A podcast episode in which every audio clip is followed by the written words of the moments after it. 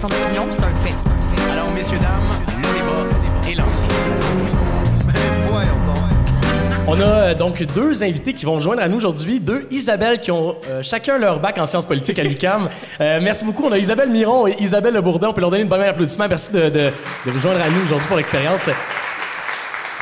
On vous revient donc dans, dans, quelques instants. On va commencer par quand même euh, mettre les bases hein, de ce, Oui. cette Alors, question-là. De quoi on parle déjà aujourd'hui, Oui. euh, mon frère? Alors, on parle de financement public dans les écoles privées. La question est d'autant plus pertinente que euh, Gabriel et moi, on a étudié au Collège Saint-Alexandre de Gatineau, donc ici même en Outaouais. Euh, donc, on a bénéficié nous-mêmes de l'école privée. On se questionne donc à savoir est-ce que le financement public est nécessaire pour que l'école privée fonctionne bien? Euh, et est-ce que c'est un modèle qui est pertinent au Québec en société? Euh, Peut-être chose à, à- à mettre dans les bases tout d'abord. Il faut savoir qu'il y a seulement cinq provinces au Canada qui financent publiquement les écoles privées. On parle du Québec, de la Saskatchewan, l'Alberta, la Colombie-Britannique et euh, le Manitoba, si je ne me trompe pas.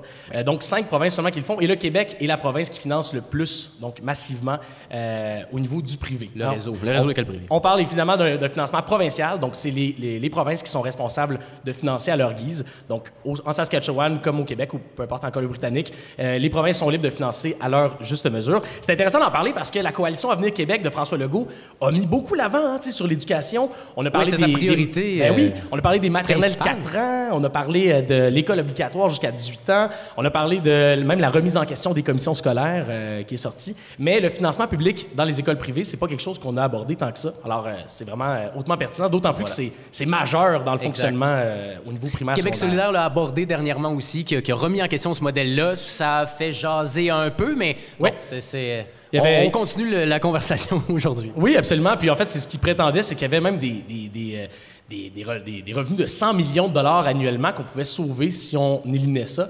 Alors, c'est quand même des, des- des montants énormes. Ceci étant dit, évidemment, ça laisse, ça- si on coupe l'investissement public, ça laisse plus de place aux, aux élèves, au public. Donc, euh, il y aura, il y aura des ça, balances à exact. refaire. là. Ouais. La question de, de, de- la pertinence économique de le faire, c'est-à-dire à quel point on peut sauver de l'argent en diminuant les subventions aux écoles privées, c'est encore une question qui reste à trancher. On le- on l'abordera plus tard. On a deux invités qui vont, vont probablement se débattre euh, hein, à grands coups de poing. À distance, au moins, ils ne peuvent pas s'atteindre. Fait que ça va être déjà ça. Euh, Peut-être pour remettre également les bases, simplement, financement au Québec est à 40 Donc, selon une étude de l'IRIS, 40% euh, des revenus des écoles privées viennent du gouvernement. Ceci étant dit, si on considère euh, tout ce qui ne touche pas les étudiants, quand un élève va à l'école privée, c'est environ 60 de ses frais à lui qui sont couverts par le ministère de l'Éducation. Alors, ces 60 c'est quand même un, montant qui est assez gros. Et, à ça, évidemment, s'ajoutent les dons, le, mentor, le, le mentorat, le mécénat, mais surtout une bonne partie du paiement par les parents et par les élèves eux-mêmes. Et c'est d'où la, la pertinence de parler de ça aujourd'hui, parce que ça peut créer certaines formes d'inégalité euh, à long terme. Alors voilà. Euh, si on regarde au niveau euh, du Canada également, sachez que euh, la participation aux écoles privées des étudiants n'est pas toujours égale. Au Nouveau-Brunswick, par exemple, il n'y a pas de financement public dans les écoles privées et il y a moins de 1% des gens qui y vont. Donc, c'est quand même un, un phénomène qu'on peut voir.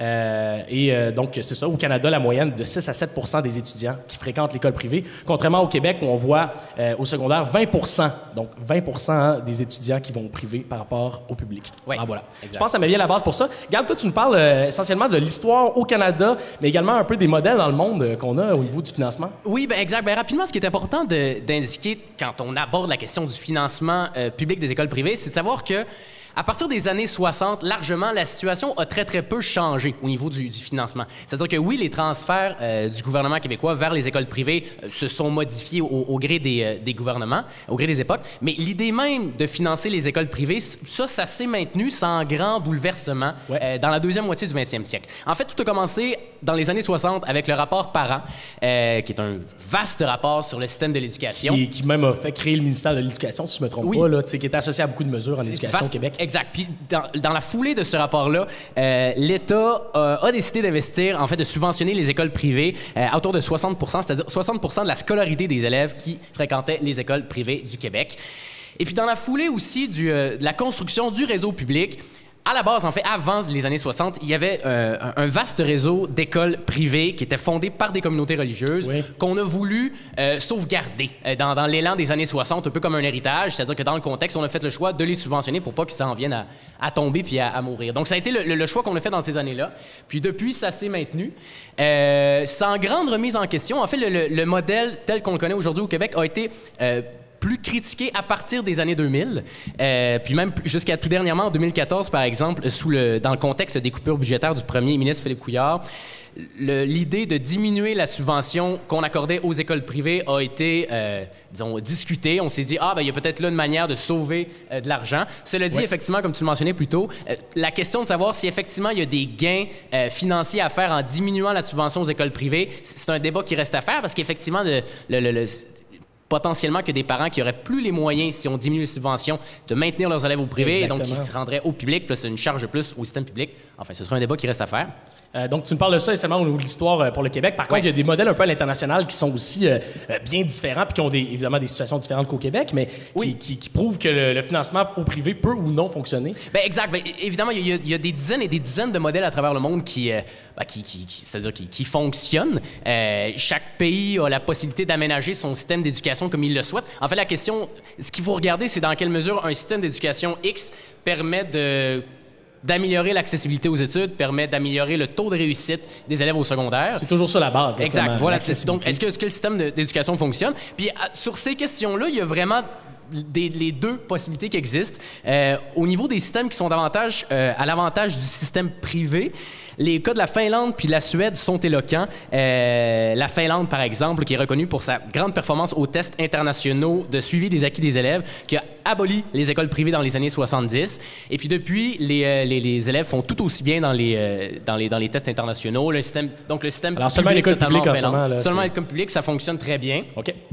Et puis à l'inverse, en Suède, euh, ils ont, en fait, à partir du moment où ils ont aboli, euh, en fait, à la base, ils avaient un système, une scolarité entièrement publique. Ils ont mis en place un système qui permettait la concurrence. Le privé est entré en Suède. Et puis à partir de ce moment-là, les résultats, les, taux de réussite des élèves au secondaire ont commencé à chuter euh, jusqu'à aujourd'hui où la moyenne se situe même en dessous de la, des, des, des, taux des, pays de l'OCDE, en dessous de la moyenne des pays de l'OCDE. ceci étant dit, c'est sûr qu'il y a plus qu'un facteur que la privatisation de l'éducation qui peut faire, qui peut être associé à ça. Oui, tout à fait. puis même à l'inverse, de l'autre côté, il y a aussi des modèles qui prouvent que des réseaux d'écoles privées subventionnées fonctionnent, notamment en Nouvelle-Zélande, qui a un vaste réseau d'écoles autonomes subventionnées puis qui, qui est un, des pays qui est reconnu comme, euh, comme euh, ayant un des systèmes d'éducation le plus équitable au monde.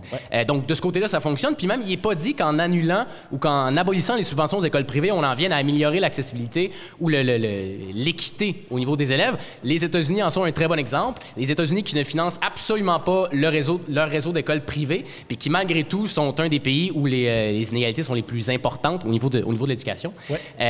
donc, voilà. Donc, il n'est pas dit non plus qu'en abolissant les, les subventions aux écoles privé, on en vient à abolir en même temps les inégalités euh, qui, peuvent, subsister à cause de ce, réseau-là. Effectivement. Puis là, on parle beaucoup d'arguments assez économiques en ce moment, mais il y a quand même un, un, argument qualitatif. Euh, peut-être que vous avez vu passer dans le Devoir tout dernièrement euh, un article qui parlait du fait que les étudiants à l'école publique vont moins souvent à l'université.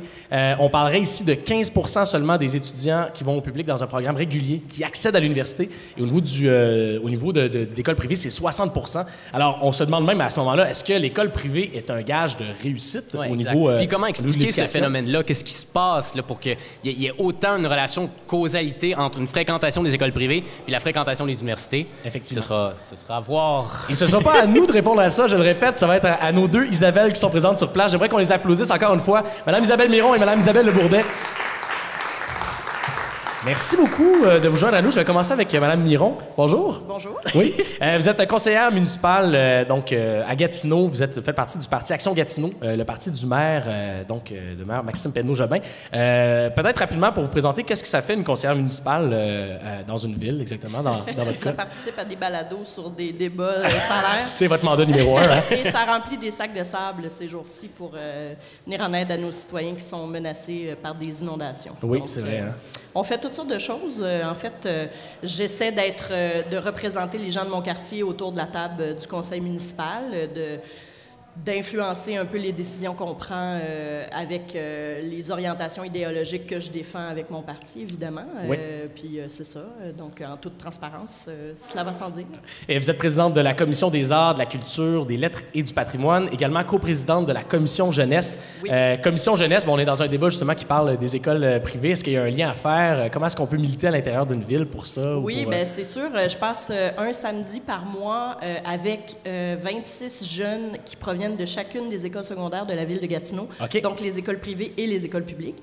Moi, je ne vois pas autour de la table une différence entre les jeunes des deux euh, qui viennent des deux secteurs, parce que c'est tous des jeunes évidemment hyper allumés, hyper articulés, euh, qui ont envie de s'impliquer dans leur ville, forcément s'ils sont là.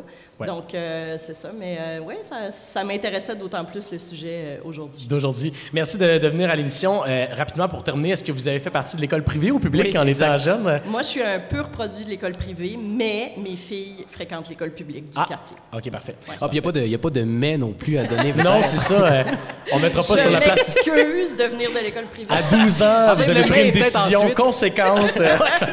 C'est ça. voilà. Merci beaucoup encore. Euh, je me tourne vers euh, Madame Le Bourdet, Isabelle. euh, donc, euh, vous, faites en ce moment un bac. vous avez terminé un bac en sciences politiques à l'UCAM, maîtrise en ce moment en sciences politiques, toujours sur l'al- l'aliénation de l'école Francfort. Est-ce qu'on peut m'expliquer un peu plus qu'est-ce qu'il y en est?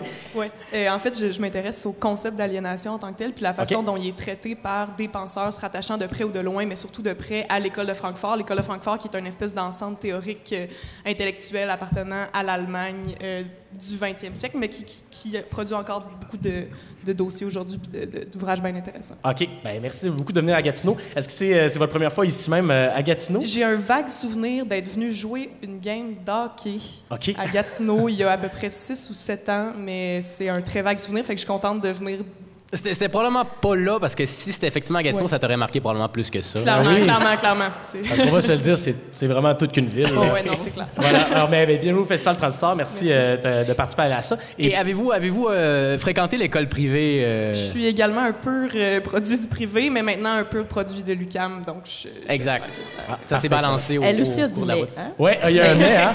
Il y a une certaine justification. Bon, on va voir euh, dans le courant du débat, euh, est-ce qu'on doit le mais va changer de bord au fur et à mesure qu'on va avancer dans le débat. On va peut-être remplacer ça par un et, hein, et j'en suis fier, ou peu importe. Donc, euh, merci euh, de vous joindre à nous. Je pense qu'on peut euh, commencer ça pour, pour ce qui est du- de la section débat. à Gabriel, toi, tu vas faire la modération du débat pour ce soir. Voilà, donc Madame Ce Isabelle soir. Miron, vous serez donc du côté pour, hein, donc en faveur de- des subventions aux écoles privées. Madame Isabelle Lebourdet, vous serez du côté contre. Euh, et puis voilà, on a fait un, un court jeu de hasard qui a déterminé que ça allait être Madame Isabelle Lebourdet qui allait commencer une première introduction là, de une minute pour euh, lancer le bal là, sur, ses, sur, sur ses arguments. Ensuite, euh, Madame Isabelle Miron, vous poursuivrez. Puis même chose à l'inverse pour la conclusion lorsqu'on aura, on arrivera au terme du débat. Donc, euh, Madame Isabelle Lebourdet, euh, la, la- parole est à vous. Oui, ben merci de me la parole. Je suis vraiment contente d'être ici pour en parler, euh, ayant moi-même justement passé à travers le, réseau privé et vécu une partie de ce que ça veut dire avoir une telle distinction dans notre société entre des gens d'un même quartier qui vont aller dans une école où il y a une allée de saules pleureurs, un gymnase, euh, un truc d'escalade, une piscine, euh, un, un beau petit habit, puis de l'autre côté, de la pourriture dans les murs. Puis je suis assez dichotomique, mais dans mon quartier, dans mon, dans mon vécu, l'imaginaire, la violence de classe était excessivement présente. Je l'ai vécu du côté favorisé, mais euh, je ne peux pas m'empêcher de voir ce clash-là qui, à mon avis, est insoutenable en tant que société, en tant que société, justement, le Québec, qui a, je pense, euh, certaines prétentions à un progressisme, à un égalitarisme. Puis euh, pour moi, c'est inacceptable. Donc, je suis contente d'être ici pour en parler.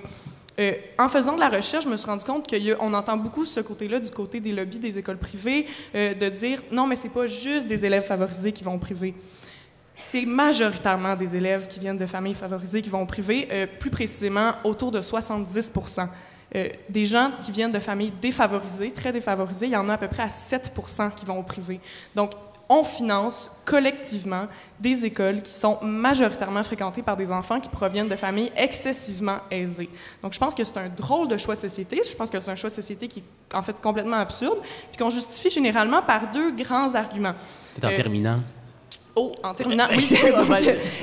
En Euh, terminant généralement, en longueur, oui, Deux, oui, arguments rapides. Rapidement, on, on nous dit, ben, l'école publique euh, a fait dur, fait qu'il faut que les gens aient une autre option. Puis on va nous dire qu'il faut que les gens puissent choisir, donc la liberté de choix du consommateur parent. C'est deux arguments auxquels je vais m'opposer tout au long de, de notre discussion euh, plus tard. Merci beaucoup, Madame Isabelle Miron. Euh, ben, en fait, je pense que ça nous, ça nous arrange de, de, de continuer à croire à ce mythe de l'éco- de, de l'école privée qui favorise des familles extrêmement riches. Mais la réalité, c'est que les familles extrêmement riches au Québec, ça court pas les rues et la plupart des écoles privées du Québec sont plutôt remplies de gens euh, qui viennent de familles de classe moyenne aisée, d'accord, mais des familles qui font ce choix euh, de vouloir envoyer leurs enfants dans une école où ils vont avoir de meilleures, euh, de meilleures options. Puis c'est sûr que si on regarde l'état actuel de l'école publique, on peut pas blâmer les parents de faire ce choix-là. Je pense que collectivement, il faut plutôt se poser la question pourquoi on finance pas mieux notre réseau public, pourquoi qu'on n'y croit pas et qu'on n'investit pas plus sans nécessairement enlever aux écoles privées euh, quelque chose qu'elles ont développé avec les années euh, qui réussissent plutôt bien. Euh, les, vous avez mentionné en ouverture l'étude qui démontre que les élèves qui fréquentent le privé vont plus à l'université. Pour moi, on ne devrait pas enlever ça à l'école privée, on devrait simplement mettre de l'énergie à s'assurer que c'est aussi le cas au public. Mais, comme si l'université, c'était nécessairement une panacée. Là. On n'est pas obligé non plus tous d'aller à l'université. Mais, bref, euh, selon... Euh, il y a un, chercheur à l'Université de Sherbrooke qui a fait une étude en 2013 qui démontrait que seulement 12 des gens continueraient à envoyer leur enfant à l'école privée s'il n'y avait pas de subvention et qu'ils devaient payer leur propre, le, le vrai frais qui est autour quand même de 10 000 par année par enfant. Donc, si on enlève ces subventions-là, il y a une conséquence réelle euh, sur des familles. Puis, vous l'avez mentionné, il y a des bonnes chances pour que tous ces gens-là convergent vers l'école publique qui n'a déjà pas les ressources pour faire face à ça. Donc, euh, en conclusion, euh, on va continuer la discussion. Oui, C'est ça. Ouais, mais d'ailleurs, je, on continue. voilà. je relancerai sur une peut-être une question euh, assez, euh, assez fondamentale, peut-être qui, qui rassemble euh, peut-être les nœuds les plus importants du débat. Est-ce que les écoles privées ou le financement public des écoles privées contribuent euh, à maintenir des inégalités sociales au Québec? Est-ce qu'il y a quelque chose de structurant là-dedans? si je peux me permettre de rebondir là-dessus, Oui. Oui, à 100 Puis d'ailleurs, depuis tantôt, on parle du fait que ah, les écoles privées font des choses bien parce qu'ils envoient plein de gens à l'université, on, est dans l'excellence. Puis je pense qu'il faut prendre cette statistique-là et la lier avec les statistiques socio-économiques. Je veux dire, une des choses qui influence le plus le succès académique scolaire d'un enfant, c'est son background socio-économique. C'est est-ce qu'il a grandi dans la pauvreté? Est-ce qu'il y a des, parents qui vont l'encadrer? Est-ce qu'il y a trois repas par jour? C'est comme des statistiques qu'il faut mettre ensemble. Puis quand tu as un bassin d'étudiants, d'étudiantes euh, dans ton école qui ont ce milieu-là, cet encadrement-là, qui bénéficient de certaines ressources matérielles, et euh, psychologiques, ben effectivement, qui vont être des, enfants qui vont peut-être mieux réussir. On n'a pas parlé aussi du taux d'étudiants qui sont au privé puis qui, ont des difficultés d'apprentissage, des handicaps. Euh, c'est c'est beaucoup moins que ce qu'il y a au public. Donc, moi, je pense que le privé, ce qui fait bien, ben, c'est surtout de trier ses étudiants. Votre réponse, euh, Ben, Miron? Je, je pense pas. Je pense que c'est sûr que c'est, c'est l'argument, il est monétaire. Si l'enfant va à l'école privée, c'est la question, c'est, c'est sa famille a-t-il, a-t-elle les moyens? Euh, Certains enfants en difficulté peuvent bénéficier de l'école privée parce que leurs parents ont les moyens de l'y envoyer. Puis la grande inégalité, elle est là. Euh, selon moi, on devrait pas pointer du doigt l'école privée qui fait bien les choses, qui, qui crée des... Au-delà de aller ou non à l'université, c'est aussi euh, de, créer des citoyens qui sont ouverts sur le monde parce qu'il y a toutes sortes de stages qui sont offerts aux étudiants. Euh, c'est des, citoyens allumés qui euh, discutent d'actualités internationales dans les cours, ce ce qu'on ne fait pas nécessairement à l'école publique. Et selon moi, ce n'est pas en blâmant l'école privée de le faire, c'est vraiment en réorientant la discussion sur comment peut-on faire pour que l'école publique performe mieux. Oui, vas-y. Oui, bien c'est ça. À la limite, moi aussi, je pense que la question, c'est que faire pour qu'il y ait personne au Québec qui se lève un matin et qui dise Moi, je veux que mon enfant y aille la crème de la crème, donc aille au privé. faut que le public lui offre cette possibilité-là, que son enfant ait la meilleure éducation possible. Puis au Québec, je pense qu'en ce moment, puis je pense qu'il ne faut pas non plus cracher sur le système public qui fait, puis je sais pas ce qu'on fait, mais juste le, le réitérer que notre système public a de, nombreux mérites, mais faisons-en bénéficier le public de ce que fait le privé bien, incorporons le, privé au public. Tu sais, je pense que c'est dans cette optique-là qu'il faut aller, pas dans l'optique de, de, séparation, de division. Je pense qu'il faut vraiment juste intégrer ce système-là, puis qu'il n'y ait pas de système à deux vitesses, finalement.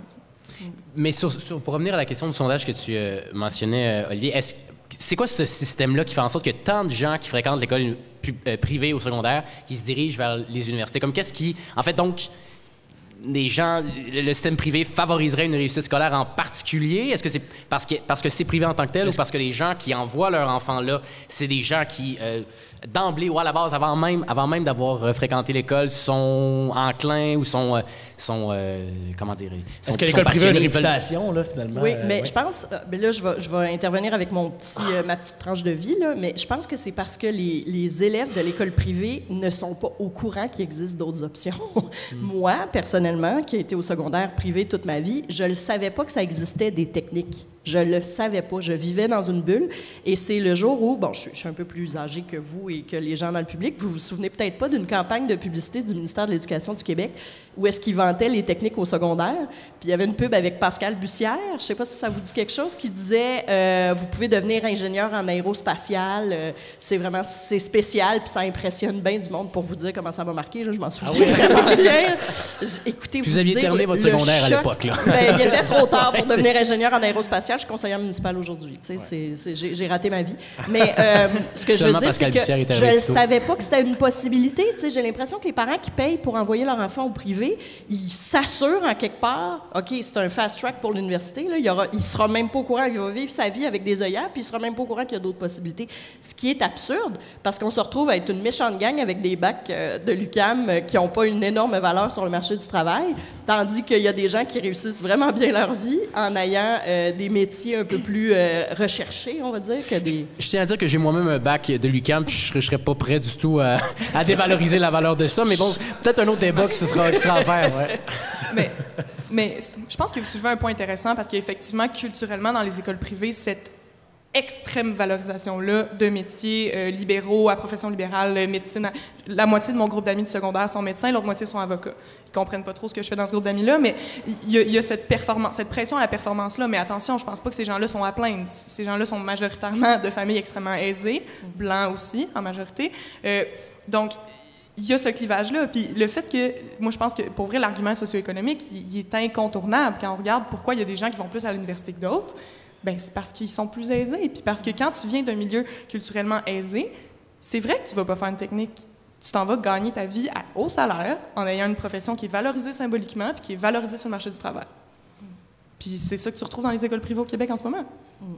Cela dit, euh, il y a quelque chose que je vais ouvrir une canne de verre, mais avec les profils internationaux dans les écoles publiques, on est en train de recréer exactement le même modèle, mais au sein de l'école publique. Puis ça, moi, j'ai un problème avec ça. Je trouve qu'on fait un peu de l'écrémage. On va prendre tous les meilleurs étudiants. C'est comme si tout le monde était toujours en français enrichi puis en maths forte. Puis tout le reste, c'est vraiment, ben, arrangez-vous, là, tu sais, euh, survivez comme vous pouvez. Mais, euh, tu sais, quand, quand c'est rendu même à l'école primaire, parce que c'est le cas, euh, il y a de plus en plus d'élèves. Puis je vous dirais, tu sais, ma, ma, fille aînée a 9 ans, puis elle m'a vraiment demandé d'aller faire les examens pour rentrer à l'école internationale en troisième année parce qu'elle voulait suivre ses amis. C'est pas parce qu'elle pense qu'elle aurait une meilleure job au bout du compte. Mais puis j'ai refusé parce que c'est pas vrai. À un moment donné, au moins on peut-tu préserver l'école primaire puis que ce soit l'école de quartier avec euh, des classes hyper multiculturelles puis toutes sortes d'enjeux. Puis au moins ils ont quelque chose de commun, c'est qu'ils vivent tous dans le même coin puis ils peuvent tous s'inviter le samedi à jouer ensemble. C'est ça l'idée. Si je peux me permettre de rebondir là-dessus, je pense que la question du financement de l'école privée, elle soulève la question beaucoup plus large de la marchandisation de l'éducation.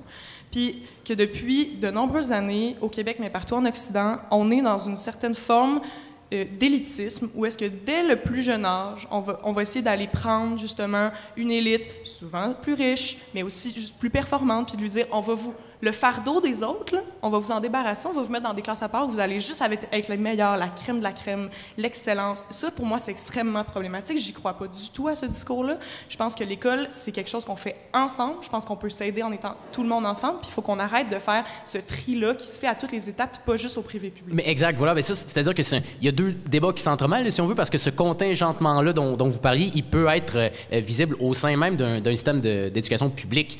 Mais en ce moment, c'est un peu le euh, comment dire, de, façon générale, ce qu'on en dit, c'est un peu le, privé qui porte la réputation d'effectuer le contingentement.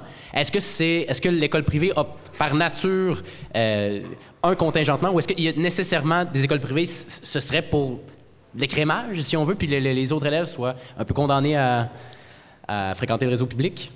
Je, ne sais pas. Moi, j'ai vécu quand même quelques expériences où est-ce que des gens euh, qui vivaient des situations difficiles, que ce soit académiquement ou que la famille traversait des moments économiquement difficiles. Et peut-être que moi, j'ai fréquenté une école privée où est-ce que les gestionnaires étaient des gens de cœur, mais ils ont donné des chances. Ils ont laissé des jeunes finir leur secondaire euh, sans avoir les moyens financiers ou, à l'inverse, ils ont donné des chances à des jeunes qui étaient dans le trouble en disant, écoute, oui, on t'accepte, mais t'es mieux de t'enligner. Puis ça s'est bien terminé, finalement. Il y a des cas quand même qui existent. Il ne faudrait pas non plus présenter l'école privée comme étant une institution déshumanisée euh, qui cherche juste le cash. Je pense que leur mission est noble en, tant que telle, puis que plutôt que de leur enlever les subventions, il faudrait plutôt qu'on regarde l'état de l'école publique, puis de se dire collectivement, comme société, est-ce qu'on veut mieux financer notre système pour tous? Et, je mentionnerais peut-être aussi que ce ne sont pas toutes les écoles privées qui ont, qui ont un contingentement ou un examen d'admission. On a tendance à mettre ça dans le même bateau. Je vais peut-être le, le remettre aussi dans, dans les faits. Là. Moi, Euh, je, Isabelle, oui. ouais, je, merci. Je, je- je vais me permettre d'aller encore plus loin que ça, là, puis de dire pourquoi, dans une société, on voudrait qu'il y ait un système à part du système public. Pour quelle raison? Forcément, quand on revient à la source de la raison pour laquelle il y a un parent qui fait ce choix-là, c'est parce qu'il y a un mieux, il y a une valeur rajoutée. Qu'elle soit de dire mon enfant va être mieux encadré, ce qui est une façon polie de dire il va être encadré d'enfants bien élevés au comportement, disons, plus for- formel, je ne sais pas comment, comment le dire sans, tomber dans la maladresse, là, mais euh, c'est qu'il y a une valeur ajoutée. Puis moi, en tant que société, la simple existence de ce réseau en parallèle-là qui serait un peu mieux, peu importe pour quelle raison monétaire, symbolique, culturelle, peu importe, pour moi, c'est pas acceptable. Mais s'il était équivalent, est-ce qu'il y aurait possibilité qu'il y ait un réseau, par exemple en Nouvelle-Zélande, où ils ont un réseau d'écoles privées autonomes qui est équivalent au réseau public? Je ne saurais dire s'il est, il est mieux jugé que celui qui est, qui est public, mais il, il pourrait être, ça pourrait être des, des formations qui soient équivalentes. Ben, il y a, il y a ce qui existe, le réseau d'écoles alternatives publiques, qui offre des possibilités d'originalité, de différence. de- ça existe dans le réseau public. Fait, fait que pour moi, cette distinction-là, elle n'a pas de, de, de, de- de- de raison d'être, elle n'a pas d'existence. Fait que j'irais même plus loin que juste abolir les subventions. Je pense juste que les écoles privées, ça ne devrait pas exister. Madame Miron, là-dessus, sur l'abolition des écoles privées?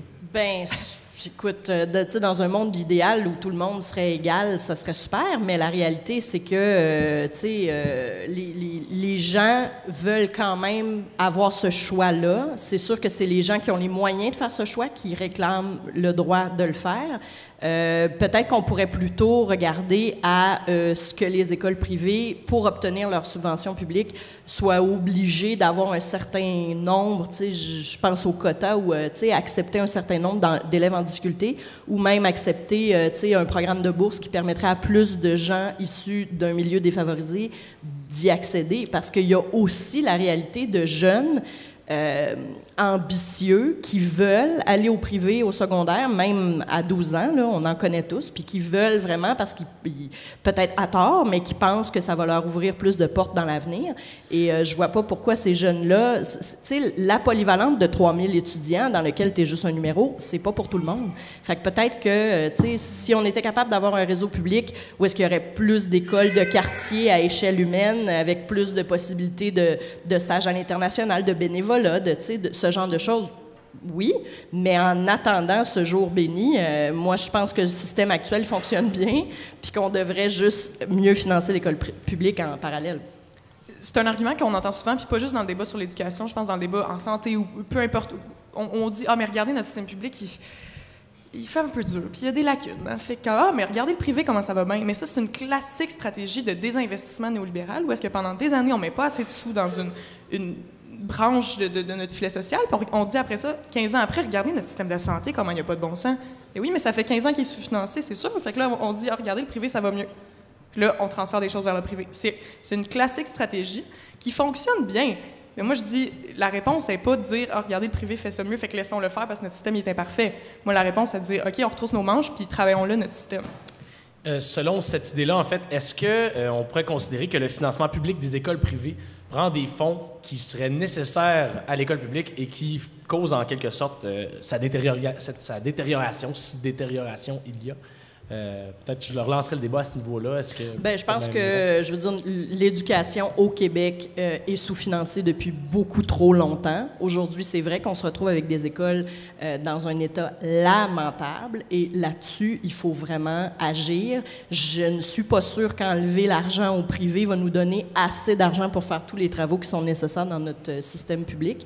Euh, et euh, on le voit aussi dans la, de la détresse du corps euh, enseignant. Les professeurs euh, puis les, les, les professeurs sur le bord du burn-out là, qui, abandonnent après cinq ans seulement de- de- de- d'emploi dans leur domaine, c'est clair que c'est symptomatique de quelque chose de beaucoup plus large que du débat qu'on a aujourd'hui.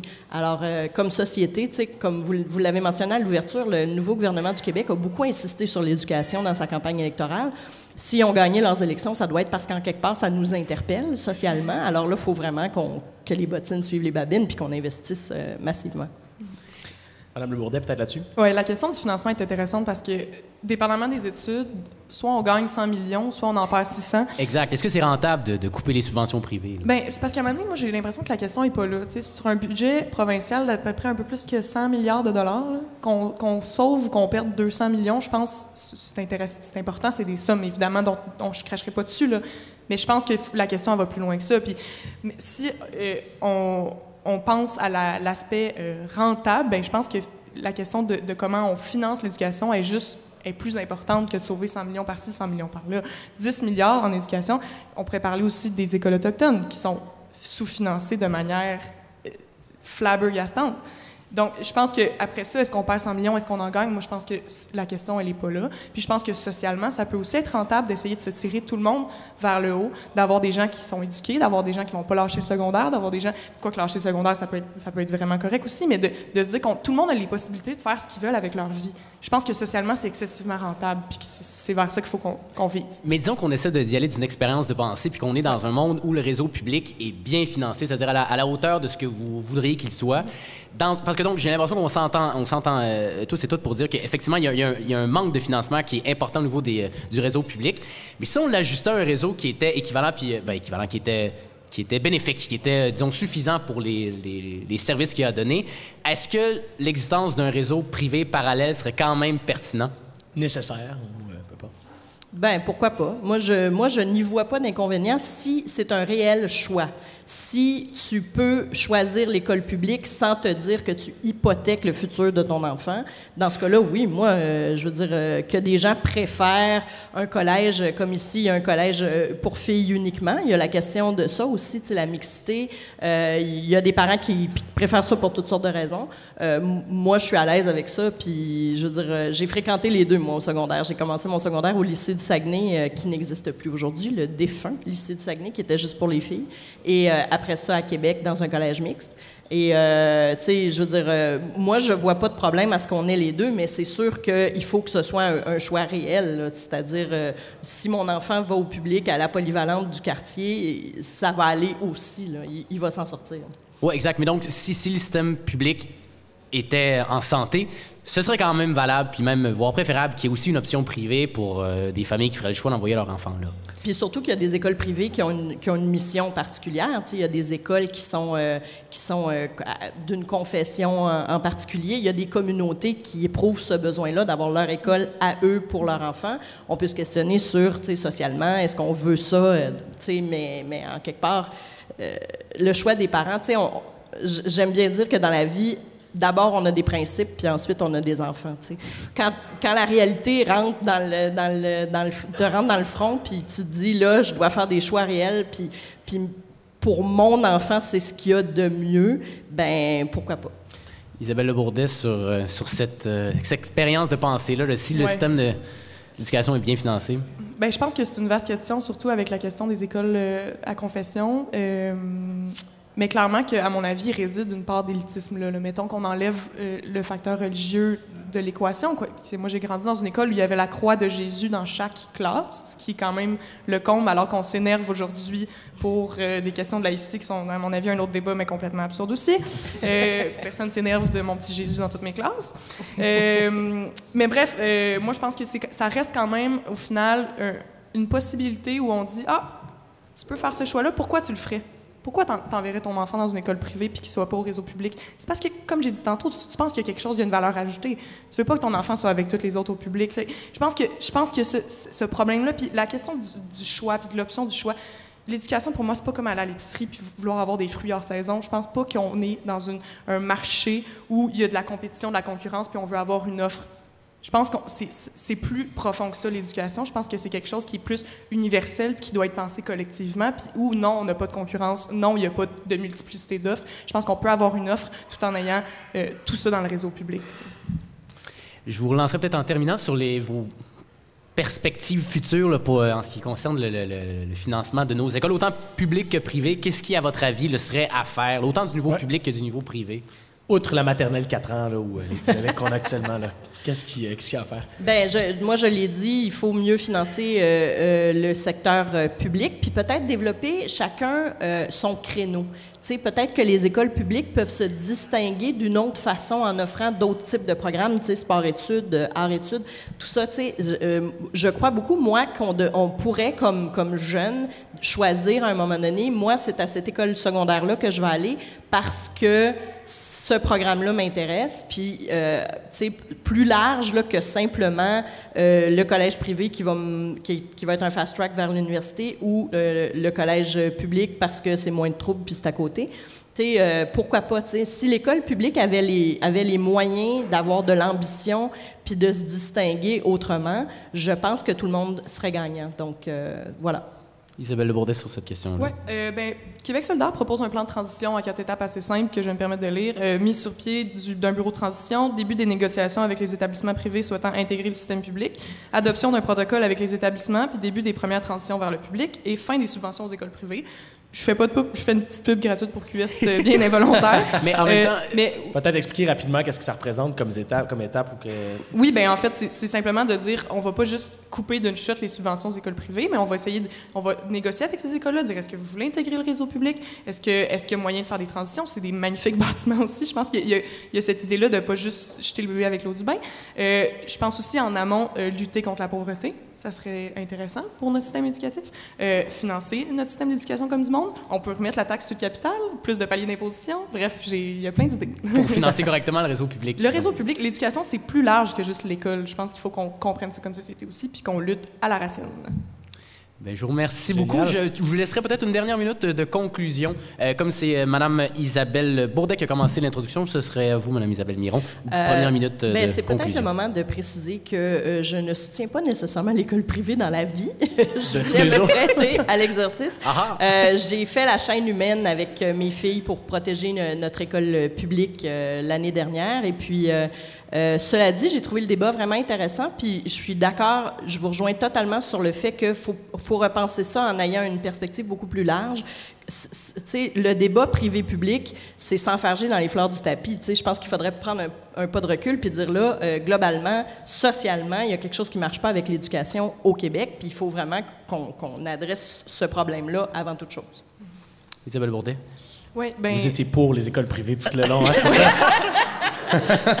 ouais, euh, non, mais ben, je vous remercie de vous être prêté au jeu aussi. Puis je, trouve la discussion était intéressante. Puis euh, je pense que je, vais, encore une fois revenir à, l'imaginaire de, de, mon quartier puis de mon enfance. Puis j'en veux plus de ça, des polyvalentes à 3000 personnes, avec la moitié du monde qui lâche le secondaire. Puis de l'autre côté de la rue, les petits saules pleureurs, puis les petits religieux, puis le monde propre qui vont tous à l'université faire des, salaires en haut de chiffres ce qui n'est pas mon cas, mais euh, j'en veux pas ça comme société. Moi, je trouve ça complètement dystopique.